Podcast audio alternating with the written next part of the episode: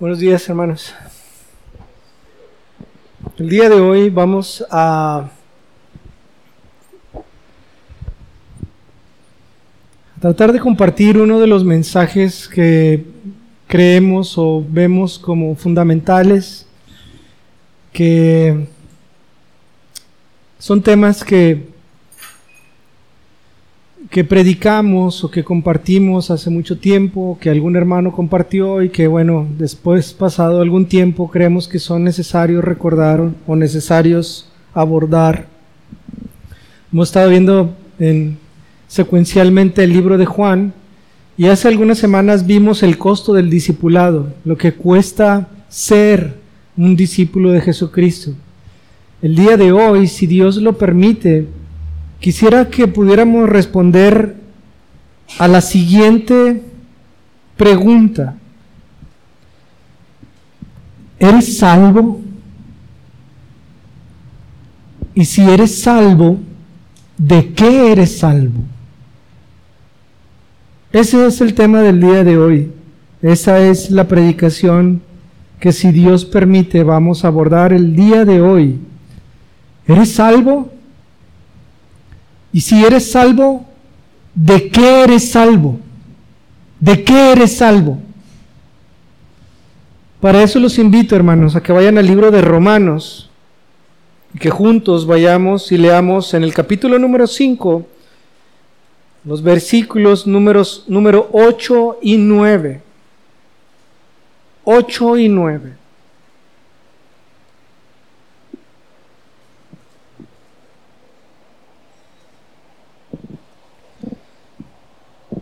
Romanos, el libro de Romanos, en el capítulo número 5, en los versículos 8 y 9, dice la palabra de Dios así.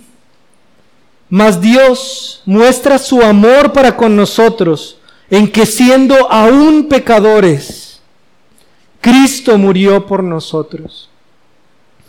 Pues mucho más, estando ya justificados en su sangre, por él seremos salvos de la ira. Salvos de la ira. Vamos a orar. Oh bendito Padre, gracias Señor por este día de hoy. Gracias por ser el Dios bueno y santo y justo y misericordioso, lleno de gracias Señor y de perdón que eres. Te pedimos, Padre, que el día de hoy tengas misericordia, Señor, de nosotros y que salves, Señor, que traigas convicción de pecado, de justicia y de juicio por medio de tu Espíritu Santo a aquellos, Señor, a quien tú tendrás misericordia. Te pedimos, Señor, por la salvación de aquellos que no te conocen, Señor que podamos venir en arrepentimiento y fe el día de hoy para glorificarte, para ser transformados, Señor, para ser librados de tu ira, para tu honra y gloria. En el nombre de Cristo Jesús te lo pedimos. Amén. Es bien común que cuando empezamos a hablar con alguien que es creyente, con un cristiano, en algún momento de la plática va a salir, bueno, es que a mí me salvó el Señor en el 2013. ¿Tú eres salvo? Si hablas con otra persona. Eh, sí, yo, yo, yo nací en una familia cristiana. Ah, ok. ¿Y, ¿Y qué más? Bueno, voy los domingos a la iglesia. Ah, ok, tú eres salvo. Sí, pues yo soy cristiano. Ah, ok, entonces por cuanto eres cristiano eres salvo, ¿verdad? Sí, yo soy salvo. Pero entonces la pregunta es, ¿de qué eres salvo? Es una pregunta que es muy directa y muy clara. Todos hablamos de salvación y cantamos de salvación y el Salvador y salvación y soy salvo, pero salvo de qué? ¿De qué nos salva Dios? ¿Te has preguntado alguna vez esa pregunta? Porque hay, habemos muchos que tenemos años en el Evangelio. Y oye, tú eres salvo, sí, yo soy salvo. Pero ¿de qué eres salvo? ¿De qué eres salvo? ¿De qué te ha salvado el Señor? ¿Qué significa la palabra salvación para empezar? ¿Qué significa la palabra salvación? ¿Qué es lo que pasa cuando te portas mal? Te fuiste y eres menor o no sé, o lo que sea, y llegas a tu casa tarde y tú conoces que tus papás son bien estrictos y que te van a dar una, una buena por haberte portado mal. Y llegas a tu casa y resulta que no están tus papás. Porque estaban afuera, a lo mejor platicando con algún vecino y tú llegaste tarde y te metiste y llegaste a tu cuarto. ¿Qué pasó ahí? Te salvaste. ¿De qué te salvaste? De unas buenas nalgadas, ¿verdad? ¿Por qué? Porque te portaste mal o porque hiciste algo incorrecto. Salvarse es librarse de algún mal. Librarse, libertarse de algún mal. Que no ocurra esto en ti. Cuando vas manejando y de repente vas a chocar porque vas a alguna velocidad quizá y se atraviesa algo y entonces alcanzas a sacarle la vuelta. Ahí fuiste salvado de un choque o fuiste libertado de un choque.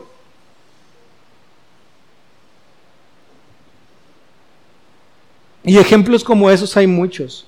Salvarse es ser libre de o libertado de o apartado de o guardado de algo que mayormente es algo malo en nuestras vidas, algo malo que puede ocurrir a todos y cada uno de nosotros. Entonces, cuando nosotros decimos que somos salvos es porque hemos sido libertados de algo, hemos sido guardados o apartados o mantenidos afuera de algo que está por ocurrir. Y esto algo que va a ocurrir no solamente es algo que es para ti, sino que es para toda la humanidad. Para toda la humanidad. Si eres salvo, ¿de qué eres salvo? Esa es la pregunta del día de hoy. Si tú eres salvo, si eres un cristiano, ¿de qué te ha salvado Dios? ¿De qué te ha salvado Dios? Esa es la pregunta del día de hoy. Y el libro de Romanos lo expone pero de manera magistral. Magistral. Pablo, el apóstol, lo expone de una manera magistral lo que significa ser salvo. ¿Por qué? Porque pues podemos leer entonces el libro de Romanos, los primeros cinco capítulos, para poder entender qué es lo que dice Pablo con respecto a la salvación. En los primeros versículos del 1 hasta el 15, Pablo dice que él quiere ir y visitar a aquellos que están en Roma. Pablo no está en Roma y él quiere visitar a los que están en Roma para darles o para poderles eh, eh, hacer partícipes de algún don espiritual, dice. Pero él, él, Pablo, había sido impedido de llegar a ese lugar de Roma. Pero Pablo no solamente iba para esto, sino porque él quería compartirles el Evangelio. El Evangelio. Pablo iba a la ciudad de Roma para poder compartir el Evangelio. Pero ¿por qué compartir el Evangelio a los romanos? Porque en los versículos 16 y 17 del capítulo 1 del libro de Romanos dice Pablo, porque no me avergüenzo del Evangelio, porque el Evangelio es poder de Dios para salvación. Y ahí está la palabra porque no me avergüenzo del Evangelio. Pablo quiere ir a con los romanos para compartirles el Evangelio, porque el Evangelio es poderoso, es poder de Dios, o es capaz, o es la capacidad que Dios da para poder salvar a todo aquel que cree, dice ahí, al judío primeramente y al griego o al gentil. Y luego dice en el 17, porque en el Evangelio La justicia de Dios se revela por fe y para fe, como está escrito, mas el justo por la fe vivirá. Ahora la pregunta entonces naturalmente viene, ¿qué es el Evangelio? Porque si ser salvo es ser librado de algo que es malo, que viene para nosotros, Pablo quiere ir a Roma y compartirles el Evangelio porque el Evangelio es poderoso, es poder de Dios para salvación, para ser librado de algo malo. Entonces la pregunta es, ¿qué es el Evangelio? Cuando nosotros vamos al evangelismo y preguntamos, ¿sabe usted lo que es el evangelio? La gente regularmente dice, sí, yo sé lo que es el evangelio. ¿Qué es el evangelio? Bueno, el evangelio es la Biblia. El evangelio es, este, bueno, pues el escrito de Juan, ¿no? Es el evangelio. Ese es el evangelio. Eh, el evangelio es, eh, pues Dios. Y empieza a haber una serie como de, de a ver si latino de repente a ver qué es lo que es el Evangelio. Pero Evangelio es una palabra transliterada del griego. Evangelios, Helios, Evangelios, Evangelios, Evangelos, creo que en latín, para nosotros Evangelio, es una palabra transliterada. Esto es que no fue traducida pero que literalmente lo único que significa evangelio es, evangelio es una palabra compuesta por dos palabras, ev, ev y luego gelio. Eso es, es, una palabra compuesta. Y ev lo que significa es bueno o buena. Ev es bueno o buena, ve, ev. Y gelio, que viene de gelos, de ángelos o de ángeles, Gelos lo que significa es noticia. Noticia. Eb, bueno o buena, y gelos o gelio o ángeles. un ángel es un mensajero, por, por decirlo. Pero gelio para nosotros es noticia. Entonces, ¿qué es el Evangelio? Es una buena noticia. Eso es lo que es el Evangelio. Esa es su traducción. Es una buena noticia.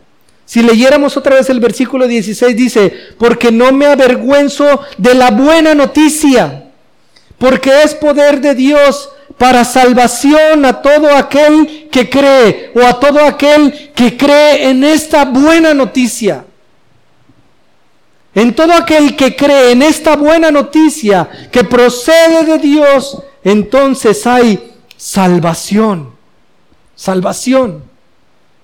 Pero nuevamente, ¿salvos de qué? Porque ahí no dice Pablo de qué. Pero si seguimos leyendo en el libro de Romanos, inmediatamente, inmediatamente Pablo empieza a desarrollar la salvación, esta salvación tan grande que ha alcanzado esta humanidad. ¿De qué es que somos salvos? Y en el versículo número 18 hasta el 32 leemos, inmediatamente dice, Dice, porque el Evangelio, porque la buena noticia es poder de Dios para salvación. Y luego en el 18 inmediatamente Pablo dice, porque la ira de Dios, porque la ira de Dios. La buena noticia es poderosa para salvación porque la ira de Dios se revela desde el cielo contra toda impiedad e injusticia de los hombres que detienen con injusticia la verdad. Nuevamente, porque la ira de Dios se revela desde el cielo contra qué? La ira es la ira de Dios es contra qué?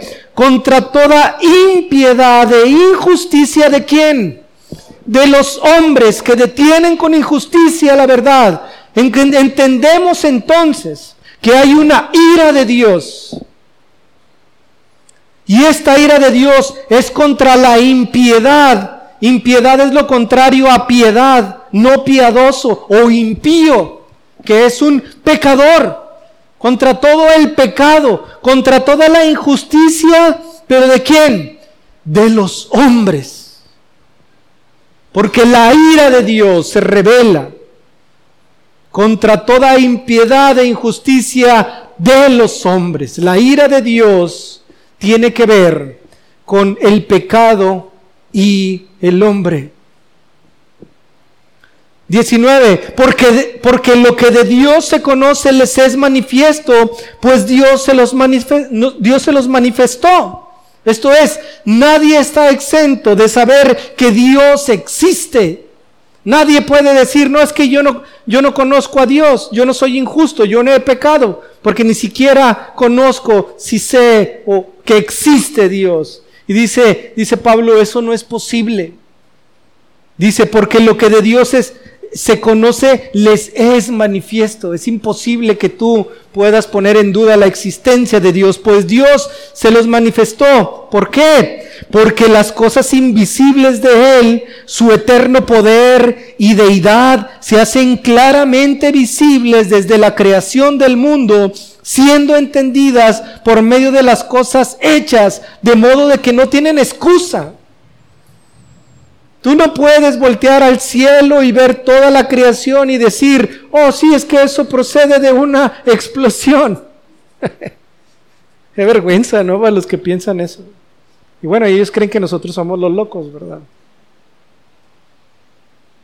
Pero como de una explosión surge la belleza de, de la mujer, los cerros y los ríos y las células y, la perfección de esta creación. ¿Es, acaso de una explosión? De una, ¿qué, es lo que provoca una explosión? Destrucción. No, no genera algo, es todo lo contrario, destruye. Pero entonces, ¿cómo es que tenemos esta creación? Dice entonces Pablo que las cosas invisibles de Dios, o sea, su eterno poder y su deidad, se hacen claramente visibles desde la creación del mundo. No puedes negar que Dios existe, siendo entendidas por medio de las cosas hechas, de modo de que no tienen excusa, no hay excusa, porque Dios les ha hecho saber que Él existe y que Él ha creado todas las cosas, sino quien las creó. ¿Puedes tú crear algo de la nada? ¿De la nada puedes tú crear algo? ¿Quién puede? Solamente Dios. Y en el 21 dice, pues habiendo, está hablando de, los gentiles, de, de toda la humanidad, pues habiendo conocido a Dios, por medio de las cosas creadas, no le glorificaron como a Dios ni le dieron gracias, sino que se envanecieron en sus razonamientos y su necio corazón fue entenebrecido o oscurecido por medio de los razonamientos que, que cada uno tiene y que llega. Ah, pues es que, pues sí, pues sí está la creación y las estrellas y todo eso, pero yo creo que es por medio de una explosión. Y es que antes de esta explosión habían como unos gases, como un tipo de burbujas que en algún momento, cuando pasaron tres trillones de billones de años, chocaron entre ellas y entonces hubo una cadena de sucesos que provocaron la creación de, de, de del oxígeno. Y por el oxígeno después explotó y se formó un anfibio. Y entonces llegó el agua y el anfibio se salió de la tierra y luego empezó a caminar, se convirtió en chango y luego después ya se convirtió en hombre después de 4.500 trillones de billones de quintillones de años.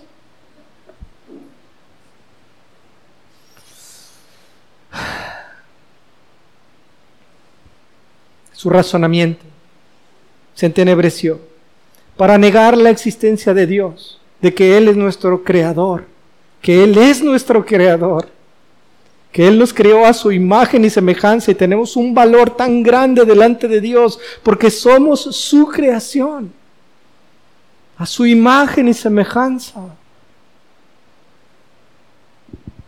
Pero entonces en el 22, profesando ser sabios, se hicieron necios, necios. Tú hablas con alguien así y es un necio, obstinado. No, pero es que la prueba de carbono, y mira, si tú extraes aquí, vas a ver cómo las estalactitas y estalagmitas, y, y, ah, o sea, eso no tiene explicación. Entonces la Biblia está mal. Avanzamos. Y cambiaron el 23, cambiaron la gloria o la honra que es debida a Dios y cambiaron la gloria del Dios incorruptible, que no tiene corrupción, que es santo, que es puro, en semejanza de imagen de hombre corruptible, de aves, de cuadrúpedos y de reptiles. Empezaron a darle gloria y honra, a idolatrar al hombre mismo y a los animales y a los toros y a los sapos y a los elefantes y a toda serie de cosas. Porque su razonamiento fue entenebrecido. Idolatría al hombre y a todas las cosas. Y en el 24 dice, por lo cual también Dios los entregó a la inmundicia en las concupiscencias de sus corazones, de modo que deshonraron entre sí sus propios cuerpos, ya que cambiaron la verdad de Dios por la mentira, honrando y dando cultos a las criaturas antes que al Creador, el cual es bendito por los siglos. Amén. Por esto Dios los entregó a pasiones vergonzosas, pues aún sus mujeres cambiaron el uso natural por el que es contra naturaleza. Y de igual modo también los hombres, dejando el uso natural de la mujer, se encendieron en su lascivia unos con otros, cometiendo hechos vergonzosos, hombres con hombres, y recibiendo en sí mismos la retribución debida a su extravío. Y como ellos no aprobaron tener en cuenta a Dios, Dios los entregó a una mente reprobada para hacer cosas que no convienen, estando atestados, llenos de toda injusticia, fornicación, perversidad, avaricia, maldad, llenos de envidia, homicidios, contiendas, engaños y malignidades, murmuradores, detractores, aborrecedores de Dios, injuriosos, soberbios, altivos, inventores de males, desobedientes a los padres, necios, desleales, sin afecto natural, implacables, sin misericordia. ¿Quién se puede identificar con todo esto antes de venir a Cristo? Todos, todos. Y dice Pablo, quienes habiendo entendido el juicio de Dios, porque claramente al hacerlo hay una, una contrición en, nuestra alma por haber pecado en contra de un Dios, sino es que entonces por qué viene ese remordimiento y por qué viene ese, ese dolor y malestar por haber hecho algo en contra de Dios, que se ve reflejado algo en contra de tu, eh, de tu prójimo, como cuando eres infiel a tu esposa, por ejemplo, ¿dónde viene el dolor por haber hecho eso? Porque te tienes que esconder cuando lo haces. Porque no es algo abiertamente hecho y que te da este la libertad para hacerlo. Entonces sabemos que hay un juicio. Dice quienes habiendo entendido del juicio de Dios que los que practican tales cosas son dignos de qué? Dignos de muerte no solo las hacen, sino que también se complacen con los que la practican. No solamente lo haces, sino que invitas a los demás a que participen de, de eso. No solamente te compras una cerveza, sino que invitas a tus amigos para que se compren 30 o 40 o 60 y participen de una borrachera que termina en no sé qué. No solamente quieres ser este, infiel, sino que invitas a tus amigos para llegar a, situaciones como la de una orgía. Y discúlpeme por las palabras, pero así es como sucede. Y te complaces en eso. Y cuando alguien es murmurador y está chismeando, te ríes y tú también participas de eso y, y alientas a las personas a seguir y a continuar.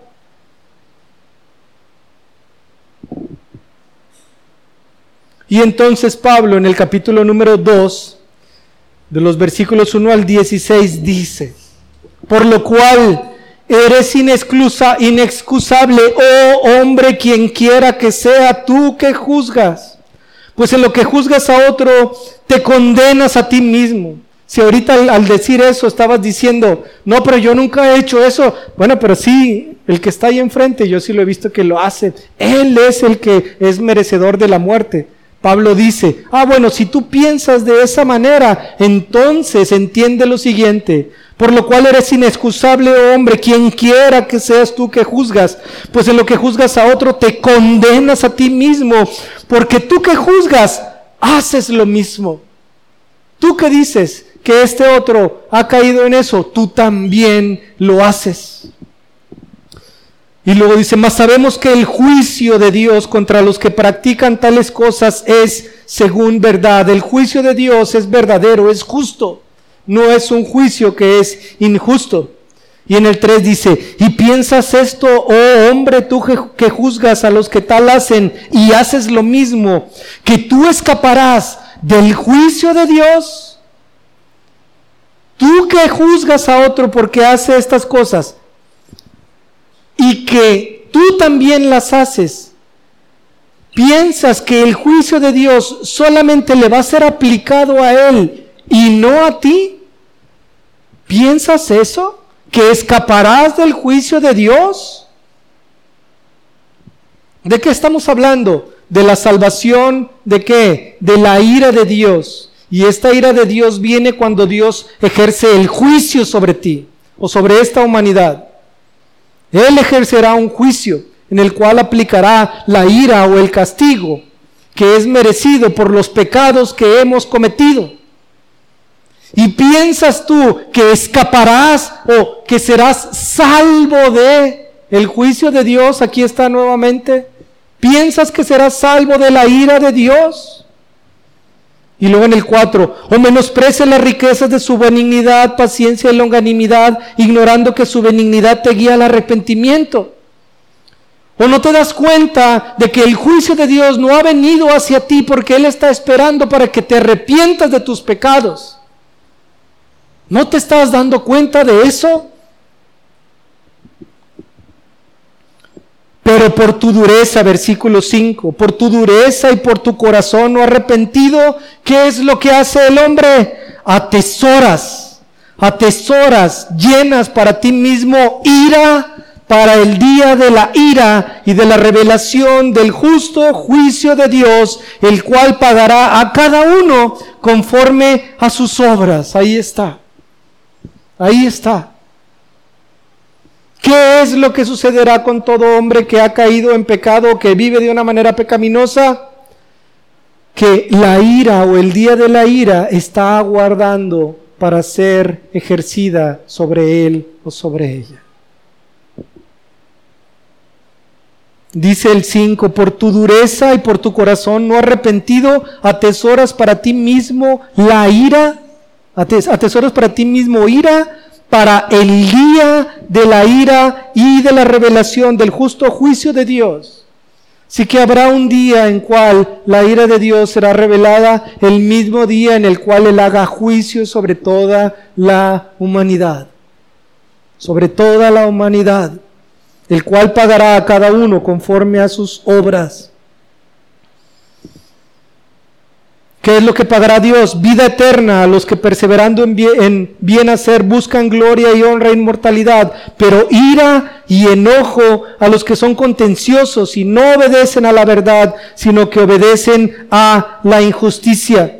Tribulación y angustia sobre todo ser humano que hace lo malo el judío primeramente y también el griego, pero gloria y honra y paz a todo el que hace lo bueno, al judío primeramente y también al griego, porque no hay excepción de personas para con Dios, porque todos los que sin la ley han pecado, sin ley también perecerán, y todos los que bajo la ley han pecado, por la ley serán juzgados, porque no son los oidores de la ley los justos ante Dios, sino los hacedores de la ley serán justificados, porque cuando los gentiles que no tienen ley hacen por naturaleza lo que es de la ley, estos aunque no tengan ley son ley para sí mismos, mostrando la obra de la ley escrita en sus corazones, dando testimonio su conciencia y acusándoles o defendiéndoles sus razonamientos en el día en que Dios juzgará por Jesucristo los secretos de los hombres conforme a mi evangelio.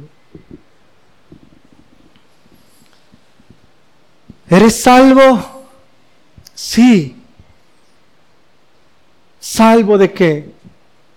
De la ira de Dios, que está esperando para ser derramada sobre toda la humanidad que ha vivido en impiedad, en injusticia, una vida pecaminosa, en desobediencia delante de Dios. De eso es que eres salvo.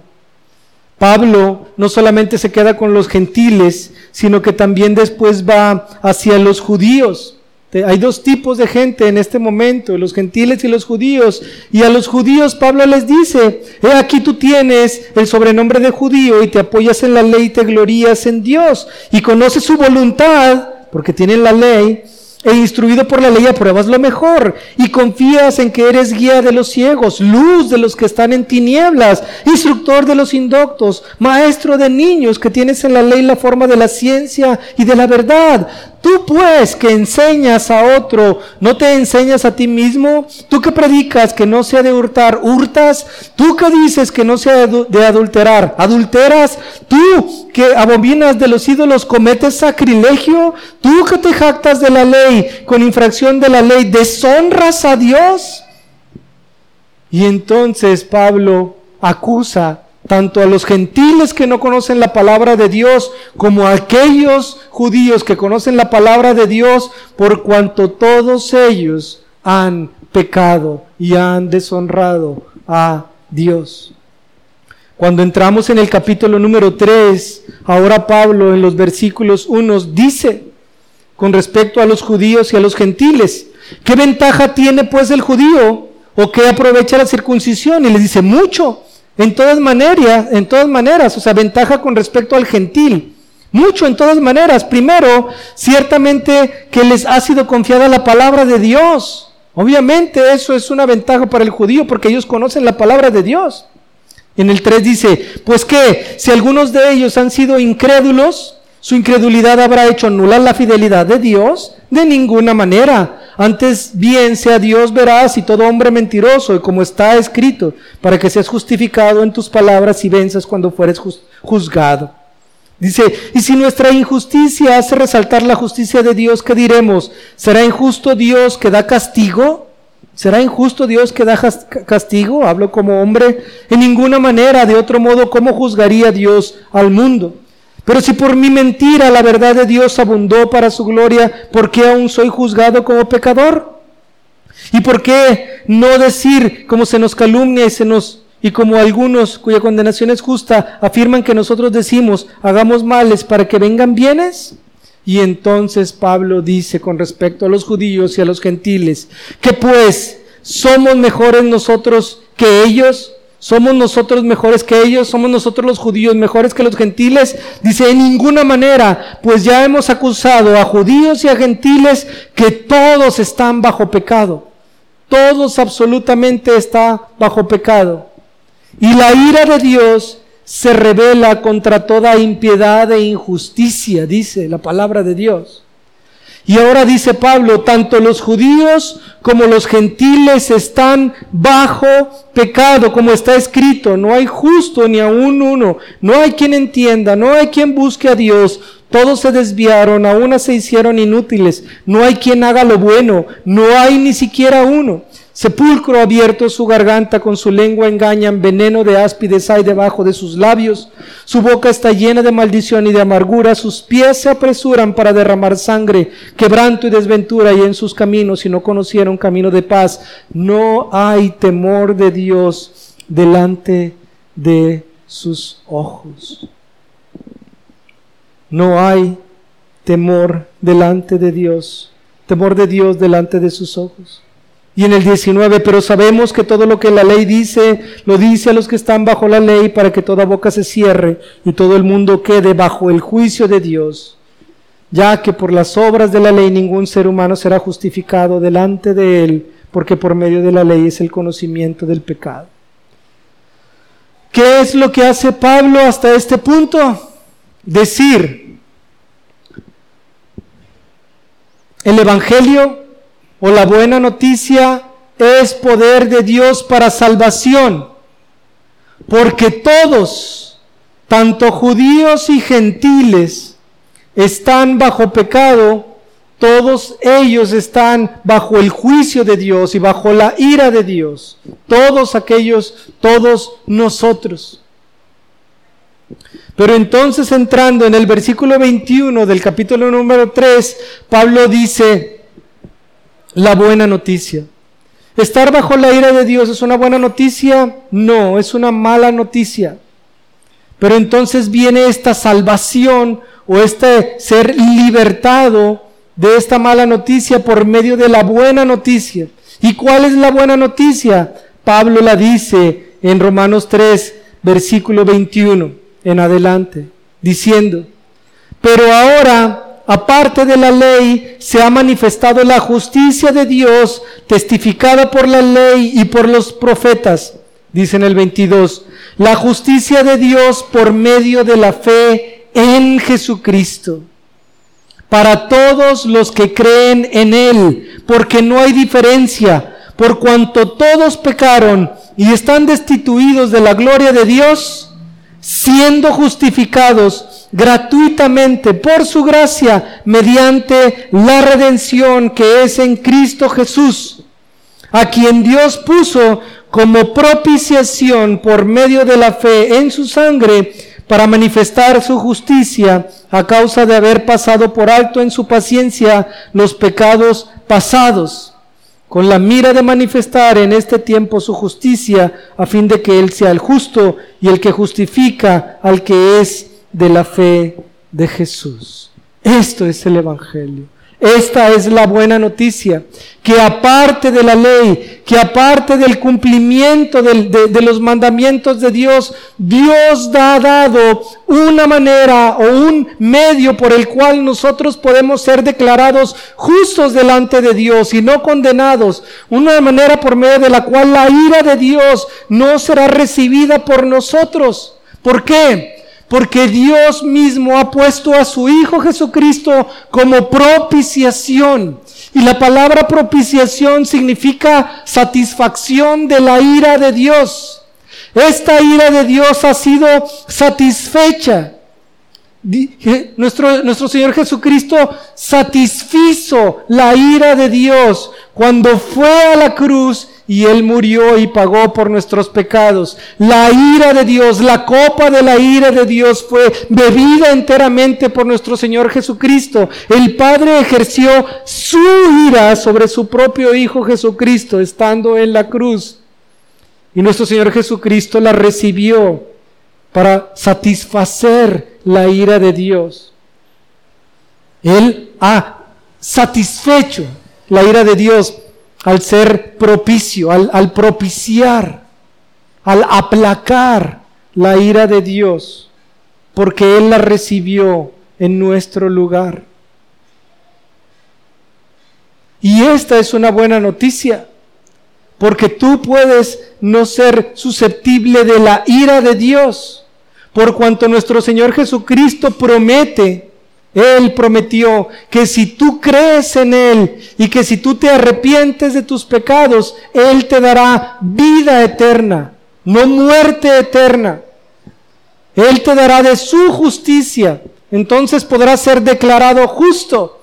Ya no serás declarado injusto. Porque toda la ira se revela contra toda impiedad e injusticia. Bueno, tú ya no serás declarado injusto, sino justo por la justicia de nuestro Señor Jesucristo, el cual te da a ti por medio de la fe. Porque es una promesa que Él te da. Porque Él te dice, si tú crees en mí y si tú te arrepientes de, tus pecados y vienes a mí y me sigues a mí, dice Él, yo te daré vida eterna no castigo eterno, yo te daré vida eterna. Y esta es una promesa que es dada por nuestro Señor Jesucristo. Es su palabra dicha. Cuando nosotros escuchamos esta buena noticia, porque es buena, la mala noticia es que estamos destinados hacia la ira de Dios, el castigo eterno. Esa es una mala noticia. Pero cuando viene la buena noticia, el Evangelio, que está predicando Pablo a nosotros, esto es poderoso para salvación de la ira de Dios, porque nosotros al creer a este Evangelio, esta buena noticia, recibimos por fe la promesa dada de Dios por medio de su Hijo Jesucristo de que seremos salvos de la ira de Dios. Porque nuestro Señor Jesucristo ha satisfecho esa ira en nuestro lugar al morir en la cruz y pagar por nuestros pecados. Esto es a lo que se refiere. El Evangelio, la buena noticia, es poder de Dios para salvación, porque al creer esta buena noticia, nosotros somos salvos de la ira de Dios. No por el cumplimiento de la ley, porque no podemos cumplirlo, sino por medio de la fe solamente. Solamente por medio de la fe, solamente por creer en nuestro Señor Jesucristo y claramente por arrepentirnos de nuestros pecados y venir a Él. Nosotros podemos ser salvos de la ira de Dios.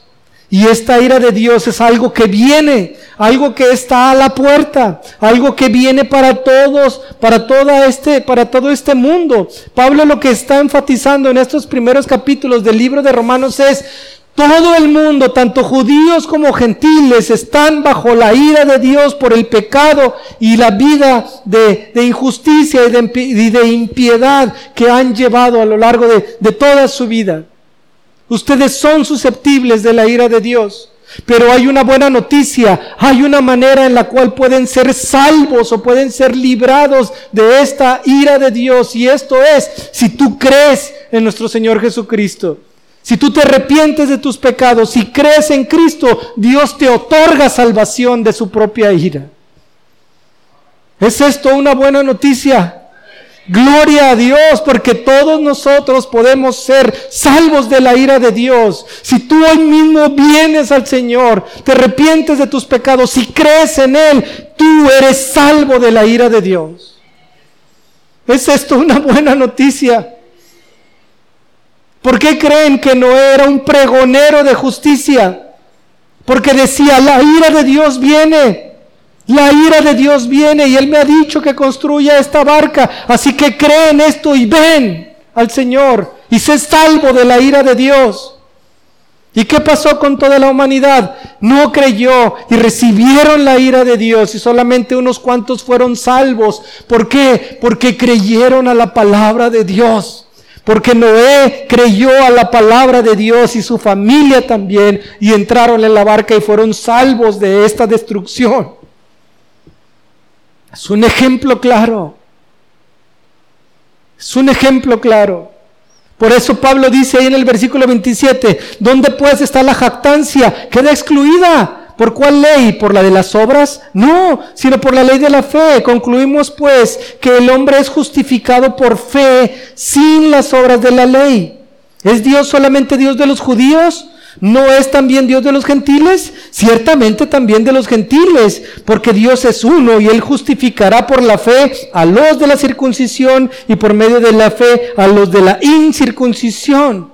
Luego por la fe invalidamos la ley en ninguna manera, sino que confirmamos la ley. Y en el capítulo número 4 da el ejemplo de Abraham para llegar al capítulo número 5, en el cual Pablo nuevamente va y vuelve y dice, justificados, perdón, Romanos 5, versículo 1 dice, justificados pues por la fe, tenemos paz, ya no tenemos ira lo contrario de, paz es guerra o ira. Dice, justificados pues por la fe, tenemos paz para con Dios por medio de nuestro Señor Jesucristo, por quien también, por, por Jesucristo, por quien también tenemos entrada por la fe a esta gracia en la cual estamos firmes y nos gloriamos en la esperanza de la gloria de Dios. O sea, eh, vamos, por cuanto todos pecado, pecaron, todos están destituidos de la gloria de Dios.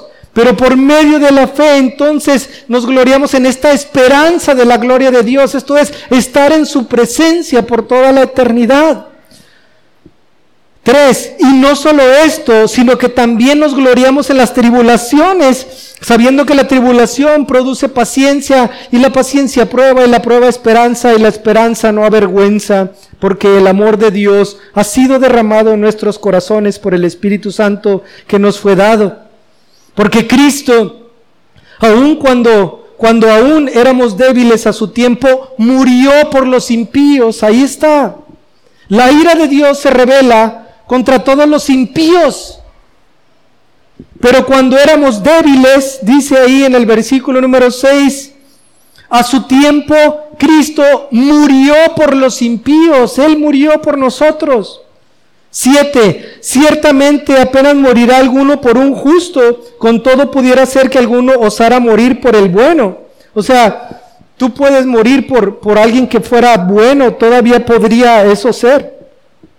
Pero en el, en el versículo 8 dice, pero, más Dios muestra su amor para con nosotros en que siendo aún pecadores, porque nosotros no éramos buenos, éramos pecadores, Dios muestra su amor para con nosotros en que siendo aún pecadores, Cristo murió por nosotros.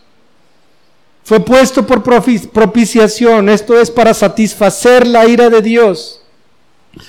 Con su muerte pagar por nuestros pecados y por medio de su resurrección ascender a la diestra del Padre e interceder por todo aquel al que le prometió vida eterna por medio de su palabra.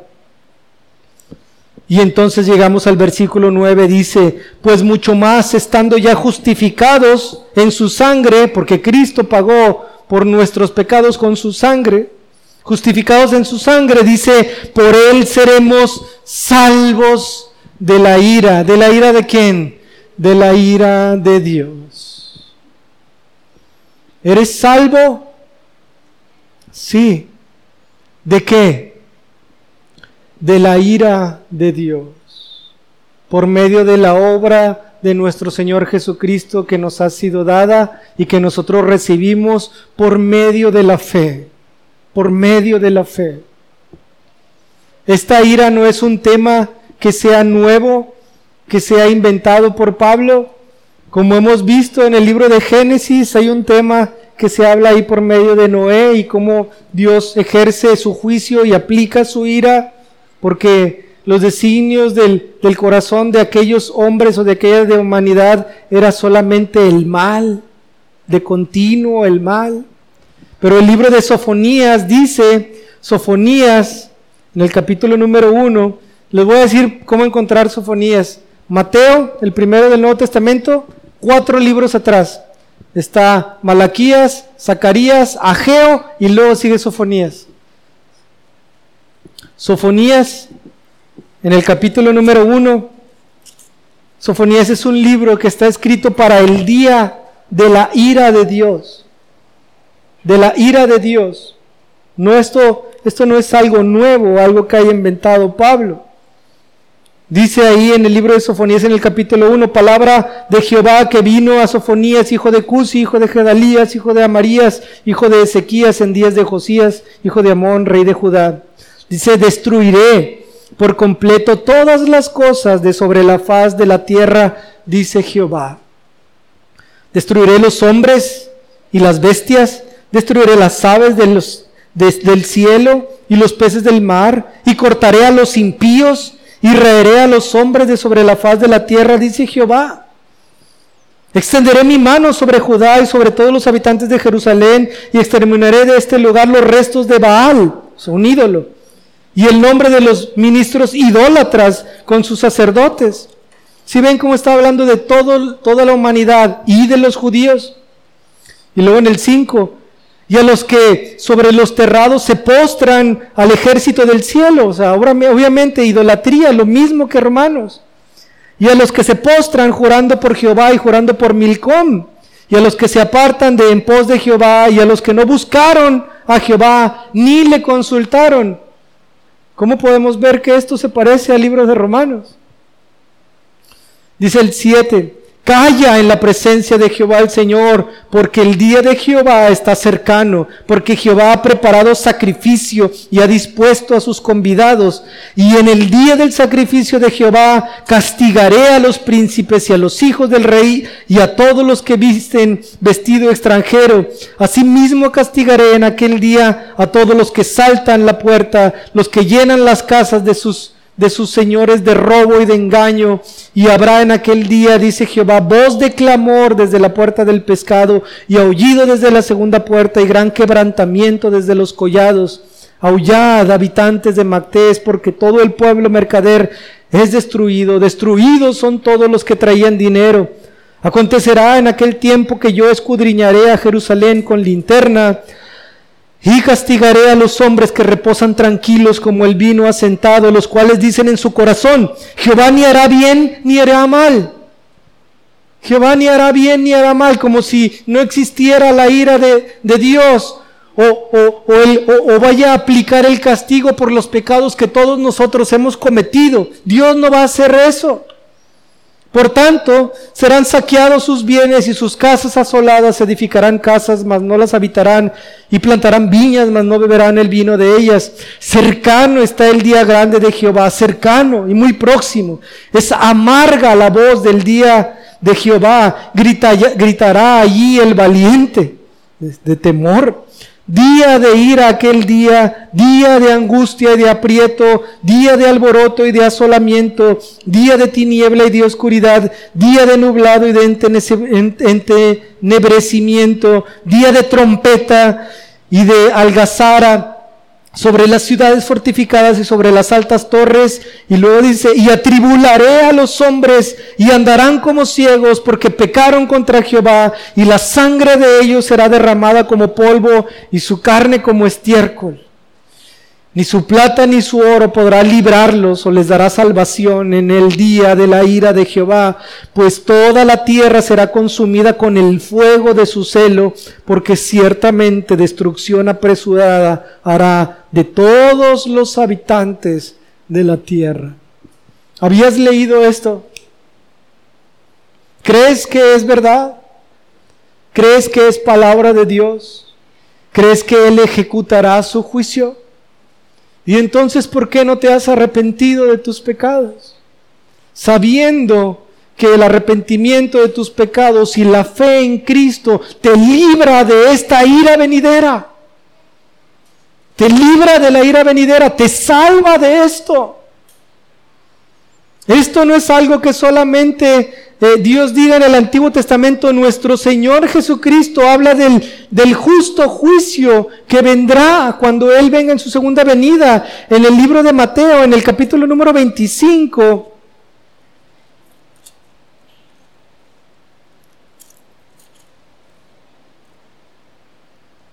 Mateo capítulo 25 en el versículo 31 dice lo siguiente. Cuando el Hijo del Hombre venga en su gloria y todos los santos ángeles con él, entonces se sentará en su trono de gloria y serán reunidas delante de él quién?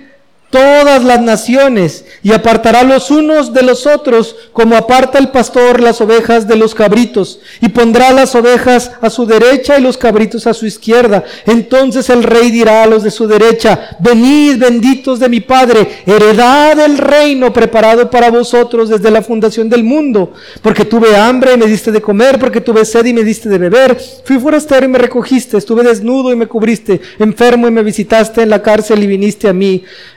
Los justos le responderán diciendo, Señor, cuando te vimos hambriento y te sustentamos o sediento y te dimos de beber? ¿Y cuando te vimos forastero y te recogimos o desnudo y te cubrimos? ¿O cuando te vimos enfermo o en la cárcel y vinimos a ti? Y respondiendo el rey les dirá, de cierto os digo que en cuanto lo hiciste a uno de estos mis hermanos más pequeños, a mí lo hiciste. Entonces dirá también a los de la izquierda, apartaos de mí, malditos, al fuego pero no es al fuego temporal. Dice la palabra, dice nuestro Señor mismo, al fuego eterno, preparado para el diablo y sus ángeles. Porque tuve hambre y no me diste de comer, tuve sed y, no me diste de beber, fui forastero y no me recogiste, estuve desnudo y no me cubriste, enfermo y en la cárcel y no me visitaste. Entonces también ellos le responderán, Señor, cuando te vimos hambriento, sediento, forastero, desnudo, enfermo o en la cárcel y no te servimos? Entonces le responderá diciendo, de cierto os digo que en cuanto no lo hiciste a uno de estos más pequeños, tampoco a mí lo hiciste. Y luego dice la palabra en el versículo 46, e irán estos al castigo eterno y los justos a la vida eterna. Está hablando del justo juicio de Dios hacia todas las naciones en los cuales aplicará su ira, el castigo eterno a todos aquellos que vivieron de una manera injusta. Pero aquellos que son justos les dará entrada a su reino celestial. El libro de Apocalipsis habla extensamente de todo este juicio. Y en el capítulo número 20, para cerrar con, con, este tema acerca de la salvación, de la ira de Dios, en el libro de Apocalipsis, en el capítulo número 20,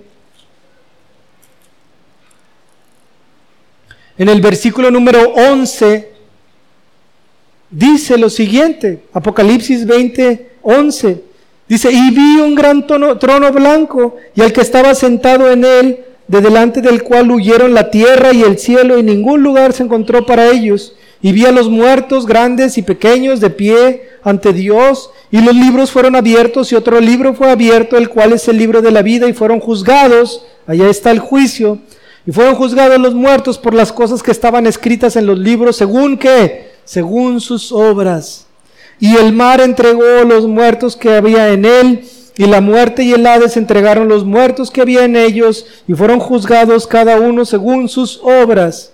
Y luego dice, y la muerte y el Hades fueron lanzados al, al lago de fuego, esta es la muerte segunda. Y el que no se halló inscrito en el libro de la vida, fue lanzado al lago de fuego.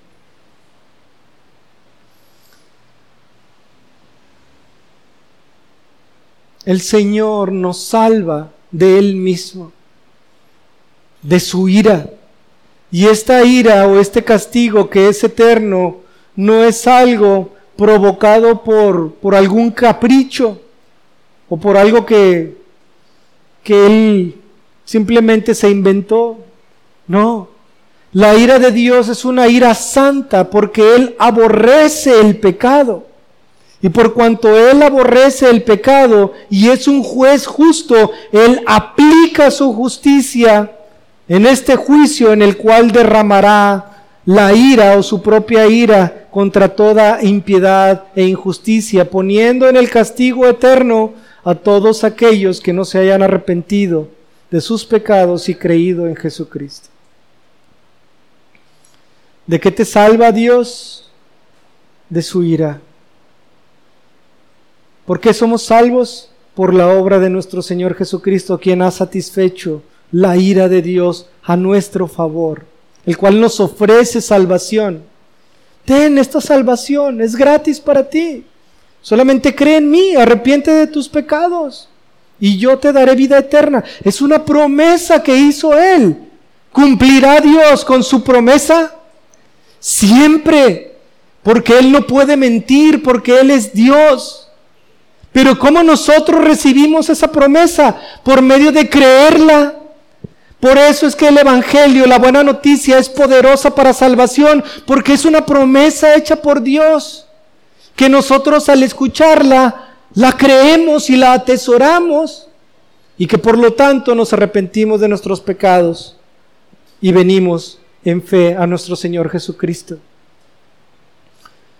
Dios nos salva de la ira de Dios, pero no solamente nos salva de la ira de Dios, y el siguiente punto que será muy breve es que si el Señor te ha salvado de la ira de Dios, es porque también te ha salvado del pecado. Ahí mismo en el libro de Romanos, regresemos al libro de Romanos y vayamos a Romanos en el capítulo número 6. Y Romanos en el capítulo número 6, después de haber pasado el capítulo número 5, donde habla de cómo la justicia de Cristo nos es imputada por medio de la fe, en el capítulo número 6, lo primero que dice en el versículo es, ¿qué pues diremos? ¿Perseveraremos en el pecado para que la gracia abunde? Y entonces Pablo empieza a desarrollar todo esto. O sea, ¿cómo? Nosotros hemos de continuar en el pecado si hemos sido salvos de la ira de Dios. Y esta ira de Dios es por el pecado del hombre. Entonces nosotros vamos a continuar en el pecado. Y Pablo dice, de ninguna manera, en ninguna manera. Y en el versículo número 22 del capítulo número 6 del libro de Romanos, Pablo dice lo siguiente, mas ahora, si habéis sido libertados o si habéis sido libertados o, o salvados del pecado y hechos servos de Dios, Mas ahora que habéis sido libertados del pecado y hechos siervos de Dios, tenéis como vuestro fruto la santificación y como fin la vida eterna. Podemos leer todo el capítulo número 6, yo creo que sería lo mejor. Estamos cansados, se hace mucho calor quizá, pero es algo muy importante que nosotros podamos ver. Hemos sido salvos de la ira de Dios, pero estamos siendo salvos también del pecado. Por cuanto la ira de Dios se aplica hacia todo el pecado cometido por el hombre, cuando Dios te salva de la ira de Dios, también te salva o te mantiene alejado o te guarda del pecado. Vamos a leerlo rápido. ¿Qué pues diremos? Capítulo 6, versículo 1. ¿Perseveraremos en el pecado para que la gracia abunde? En ninguna manera, porque los que hemos muerto al pecado, ¿cómo viviremos aún en él? ¿O no sabéis que todos los que hemos sido bautizados en Cristo Jesús hemos sido bautizados en su muerte?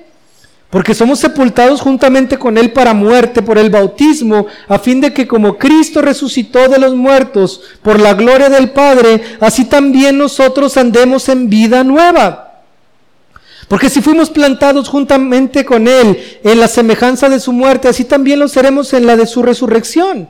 Sabiendo esto, que nuestro viejo hombre fue crucificado juntamente con Él para que el cuerpo del pecado sea destruido, a fin de que no sirvamos más al pecado. Porque el, el, que ha muerto ha sido justificado del pecado. Y si morimos con Cristo, creemos que también viviremos con Él, sabiendo que Cristo, habiendo resucitado de los muertos, ya no muere. La muerte no se enseñorea más de Él, porque en cuanto murió, al pecado murió una vez por todas, mas en cuanto vive, para Dios vive.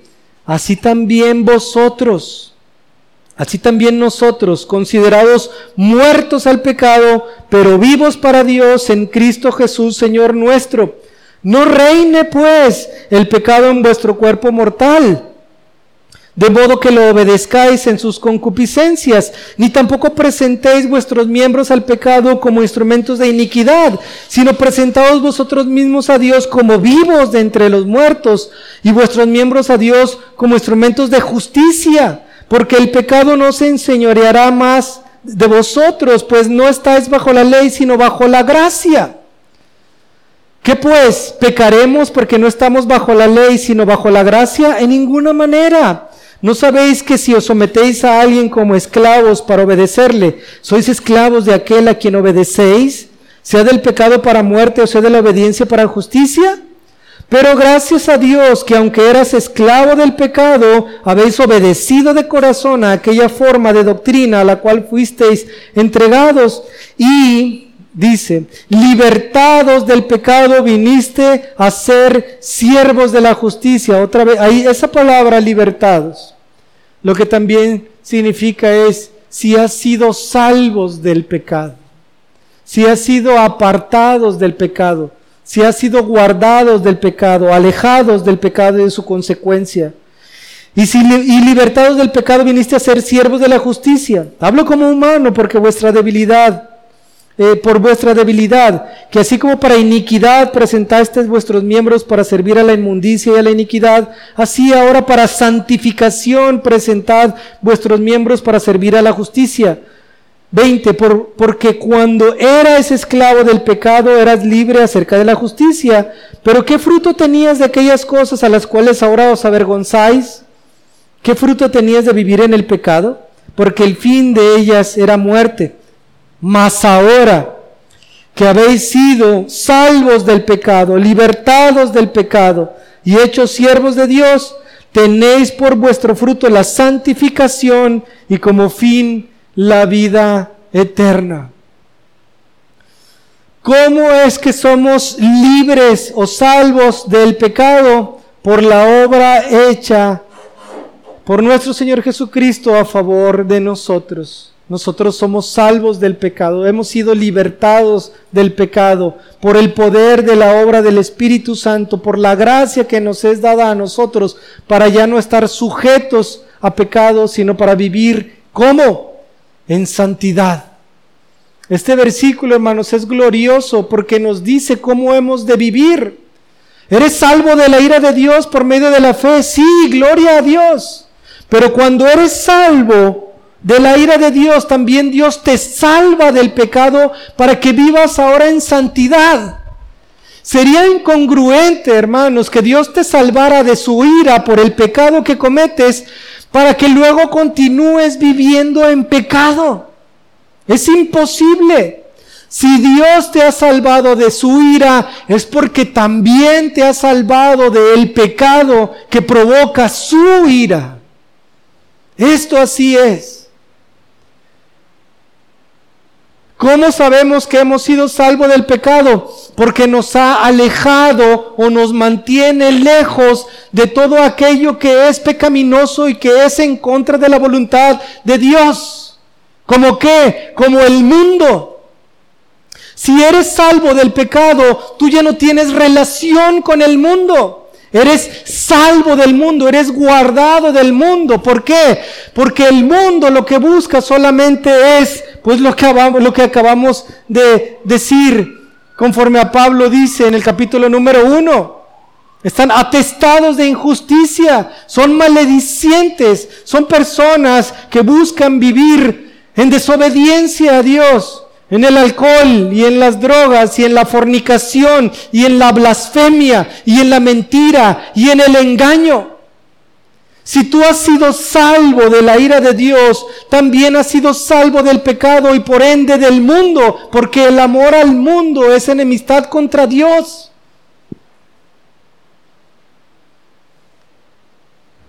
Cuando Dios te salva, te da un nuevo corazón y este nuevo corazón tiene anhelos y deseos por Él, por la santidad, por la, piedad, por una vida sobria, justa y piadosa delante de Dios.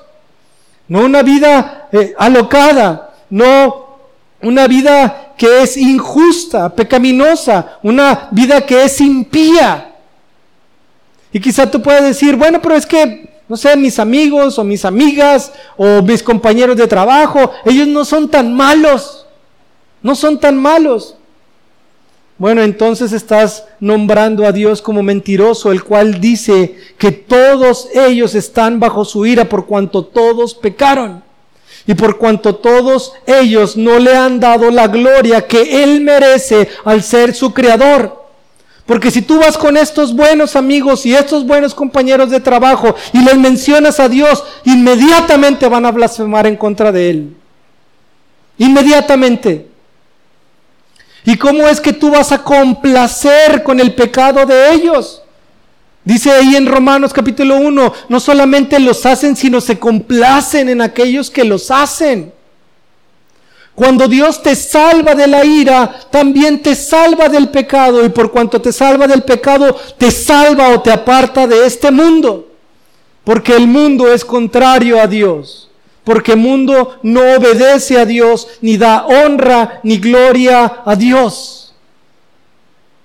Y entonces es por eso que te aparta de esa comunión.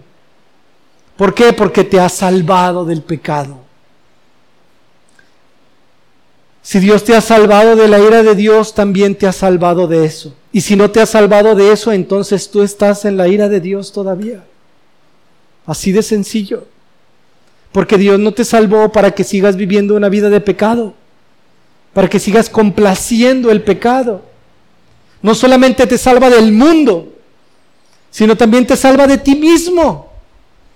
Si Dios te ha salvado de la ira de Dios, entonces es porque te has salvado del pecado y todo aquello que es pecaminoso, que podemos ver representado por el mundo, pero también por ti mismo. ¿Por qué? Porque cuando tú, Dios te salva, hay un juicio sobre ti. El juicio sobre los no creyentes vendrá en su muerte. Cuando ellos mueran, irán delante de Dios y Dios ejercerá su juicio. Sobre aquellos que creemos, el juicio viene en vida. Y ya no vivo yo, sino vive Cristo en mí. Y lo que hago hoy en la carne, lo hago en la fe del Hijo de Dios, el cual me amó y entregó su vida por mí.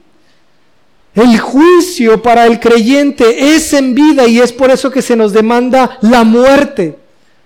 Los demás morirán y estarán en el, en el, castigo eterno, pero nosotros morimos en vida. Y esto es a lo que se le llama arrepentimiento. Dejar de vivir en la vida pasada para ahora vivir una vida de santidad. Dejar de vivir para Alberto y para Rocío y para Mario y para los demás. Para venir y vivir para Cristo. Dejar de vivir para tu honra y gloria en lo que tú quieres hacer y determinas para venir y sujetarte a Cristo como tu Señor y entonces decir, Señor, que se haga tu voluntad.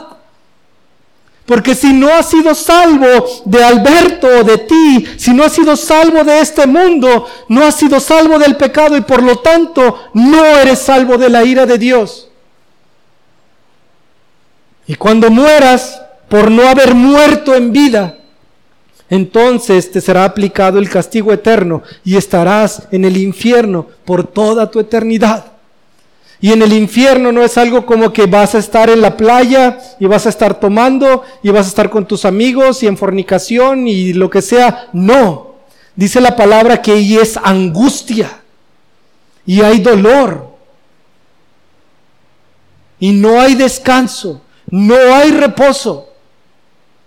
Cuando alguien muere y no ha sido siendo un creyente, en muchos de los funerales decimos, Él ha entrado en el reposo, en el descanso, ya descansó, y ciertamente eso es una mentira, porque en lugar de entrar a un descanso, entrará al castigo eterno.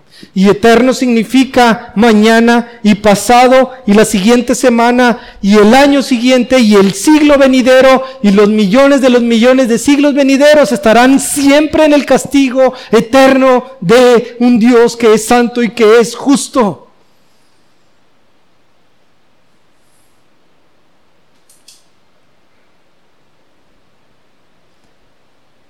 ¿Alguien ha sufrido?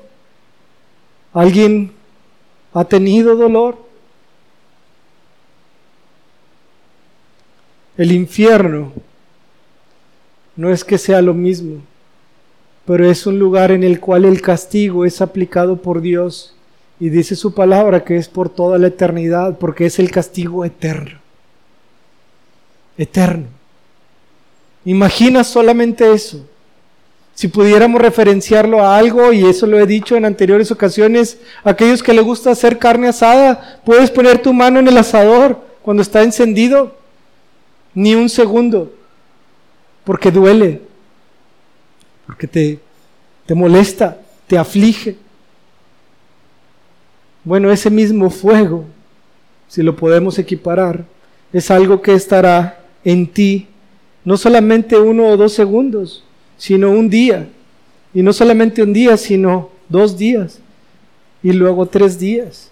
Y luego una semana. Y luego diez semanas. Y luego tres meses. Y luego una eternidad. ¿Podrás soportar el castigo eterno de Dios? ¿Quieres eso? ¿Quieres estar en el castigo por toda la eternidad? Recibiendo la ira de Dios por toda la eternidad.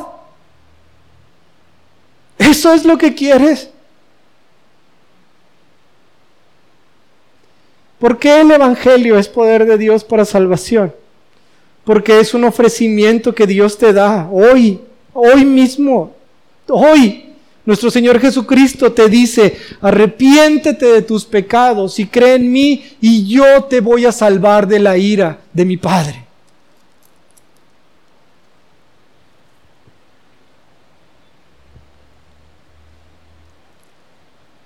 ¿Es esto una buena noticia? Claro que es una buena noticia. Porque no querrás estar en el castigo por toda la eternidad. Pero si no te arrepientes por ser un necio, dice Romanos capítulo número uno, lo único que haces es atesorar ira para el día de la ira, dice Pablo atesoras ira para el día de la ira. ¿Por qué es que viene la condenación al hombre? Esa sería la última pregunta.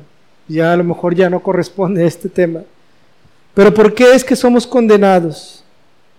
¿Por qué Dios es justo y aplicará su castigo a aquellos que no creen. Porque viene la condenación hacia ti.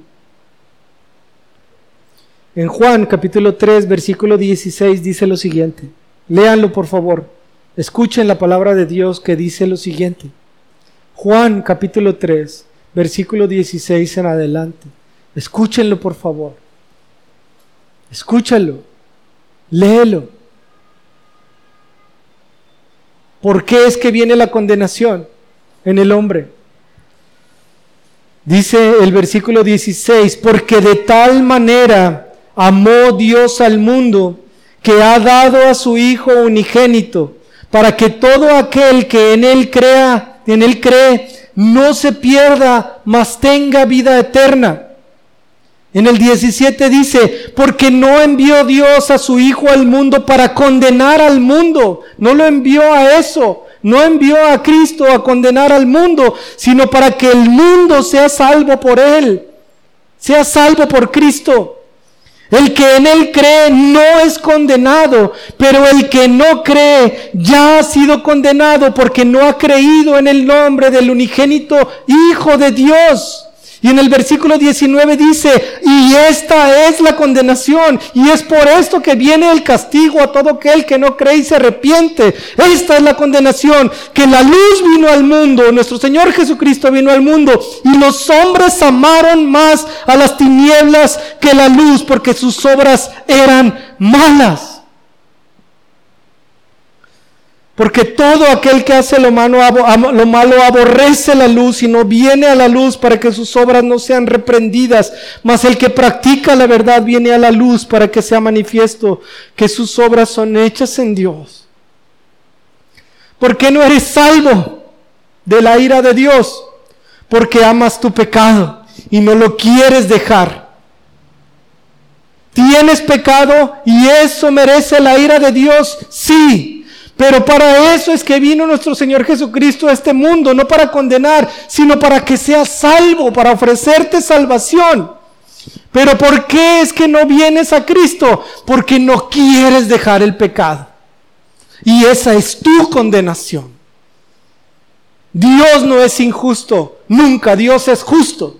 Y Él ha dado la salvación. Él siempre da la salvación, la cual está en nuestro Señor Jesucristo. Pero ¿por qué es que no eres salvo de la ira de Dios? Porque tampoco quieres ser salvo del pecado y del mundo y de ti mismo. Y eso es tu responsabilidad. Y cuando estés en el infierno, y cuando estés por el castigo eterno todos y todos los días de la eternidad, te estarás recordando a ti mismo, porque no me arrepentí, porque no me arrepentí.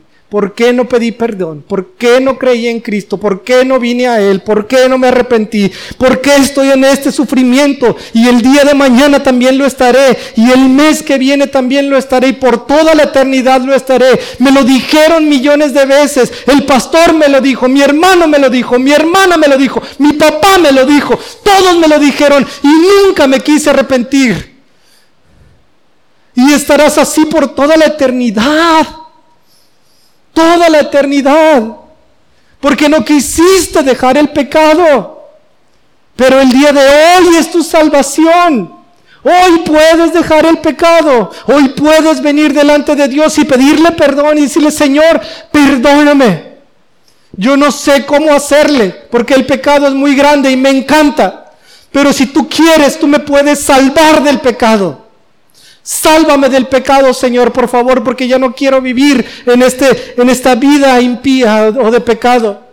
Sálvame, por favor, de eso. No puedo yo, yo no puedo salvarme a mí mismo, porque mi inclinación al pecado es mucha. Pero tú puedes salvarme. Señor, sálvame del pecado, por favor. Y si el Señor te salva del pecado, entonces también te habrá salvado de su ira. ¿Eres salvo? ¿De qué?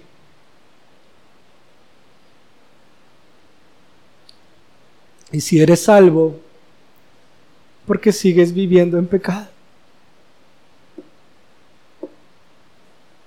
Que el Señor nos ayude. Vamos a orar.